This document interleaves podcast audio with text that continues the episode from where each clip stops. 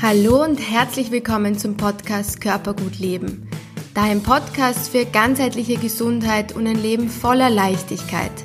Ich bin Theresa Wolf und als Psychologin und Sportwissenschaftlerin möchte ich dir im Rahmen dieses Podcasts zeigen, wie ganzheitliche Gesundheit dein Leben schöner macht.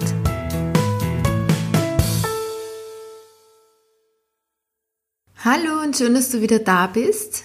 Heute geht es um Gemeinschaft, ums gemeinsame Leben und vor allem ums Gemeinschaft schaffen im, im Berufsleben und unter Berufsgruppen, die ähnliche Dinge tun und ähm, wie sehr wir uns gegenseitig bereichern können. Und zwar habe ich ähm, seit ein paar Jahren die Einstellung total geändert zum Konkurrenzdenken, also in Bezug auf Konkurrenzdenken und in Bezug auf ähm, ja, gemeinsames machen und nicht immer Angst vor anderen Angeboten zu haben. Ich weiß nicht, ob du selbstständig bist oder ob du angestellt bist, ob du Studentin bist oder ähm, was auch immer gerade in deinem Leben sozusagen treibst. Es ist aber egal, in welcher Situation, finde ich eine totale Bereicherung im Kopf, die Gedanken so zu shiften, dass du beginnst, mehr untereinander weiter zu empfehlen, auch untereinander aufmerksam zu machen und nicht immer nur dich als sozusagen den geschützten Bereich des Angebots zu sehen. Oft tendieren wir dazu, unser eigenes Tun total zu ähm, umkämpfen, so richtig einen, einen Schutz drum legen zu wollen, so als wenn jemand unser Angebot nicht in, An, in Angriff oder in, in, wie sagt man, jemand unser Angebot nicht annimmt, dass ähm, es gegen unsere eigene Persönlichkeit ist. Dabei ist es irgendwo, kann es an so vielen Bereichen liegen, warum jemand nicht zu dir gerade kommt, sondern zu der anderen Person. Und das kann man auch nicht aufhalten.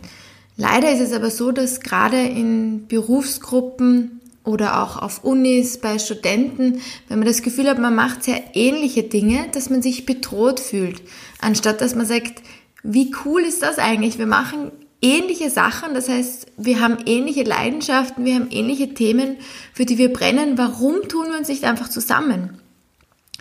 Bei mir war das damals so, wie ich im 16. Bezirk mein Studio aufgemacht habe, dass, da habe ich damals noch Zumba unterrichtet, das ist dieses Tanzen.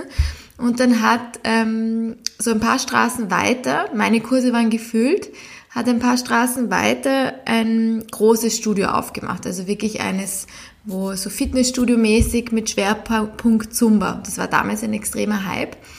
Und ich war natürlich in meinen jungen Jahren total frustriert, dass da jetzt eine Konkurrenz kommt und meine Kurse waren gerade gut gefüllt. Das braucht ja auch, bis das zustande kommt. Ähm, und ich habe mir gedacht, oh je, die gehen jetzt alle rüber sozusagen. Und dann war ich ein bisschen angeschlagen und habe mir überlegt, wie ich jetzt damit umgehen kann. Also in diesem Sinne ist Selbstständigkeit oder Angebote anzubieten auch immer eine totale persönlichkeitsstärkende Sache fürs eigene Leben.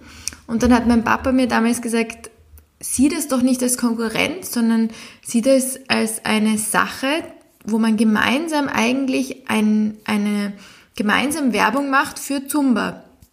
Und je mehr Menschen das anbieten, desto mehr wird es auch nach außen getragen und desto mehr Menschen werden auch irgendwo auf die Idee kommen, Zumba machen zu wollen. Und ob sie dann zu mir gehen oder zu den anderen, ist im Prinzip dann erst das ganz zum Schluss. Wichtig ist einfach oder schön ist einfach, wenn so viele Menschen wie möglich ähm, etwas in die Welt tragen, eine Leidenschaft in die Welt tragen und je mehr Menschen das mitbekommen, desto mehr besteht auch das Bedürfnis bei den Kunden, solche Angebote in Anspruch zu nehmen.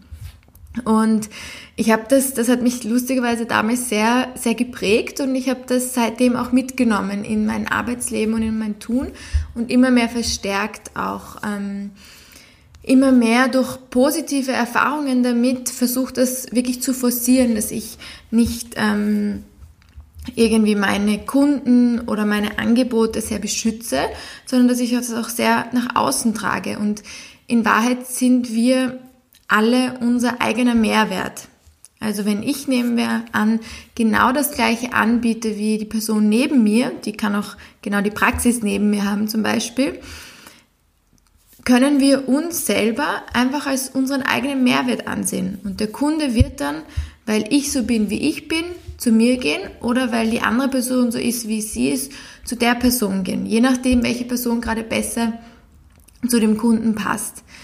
Und in dem Moment, wo man das erkennt, kann man den Fokus wieder auf sich selber lenken und auf die eigene Persönlichkeit und darauf, das Leben dazu zu nützen, auch authentisch zu bleiben, Selbstfürsorge zu betreiben, ähm, sich selbst zu lieben, weil das im Endeffekt das wichtigste Tool ist, um Begeisterung in den Menschen zu wecken und auch um die Angebote sozusagen von anderen abzugrenzen oder abzuheben.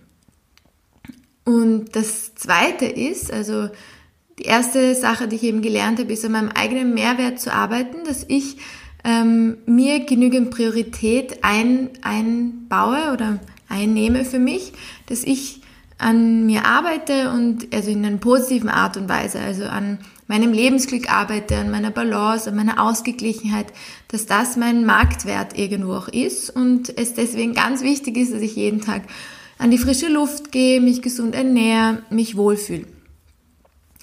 Und eine zweite Sache ist, dass wir ja genau wissen oft, dass andere Personen vielleicht da ein bisschen besser passen würden für eine Sache, die jemand in Anspruch nehmen möchte. Und in Wahrheit kommt die Person dann sowieso drauf, das nehmen wir mal an, ich gehe mich als, auch als Elektriker aus, bin aber eigentlich, ähm, ich weiß nicht, Installateurin und sage, naja, ein bisschen Elektrik kann ich auch. Und dann kommt jemand zu mir und möchte nur Elektrik haben.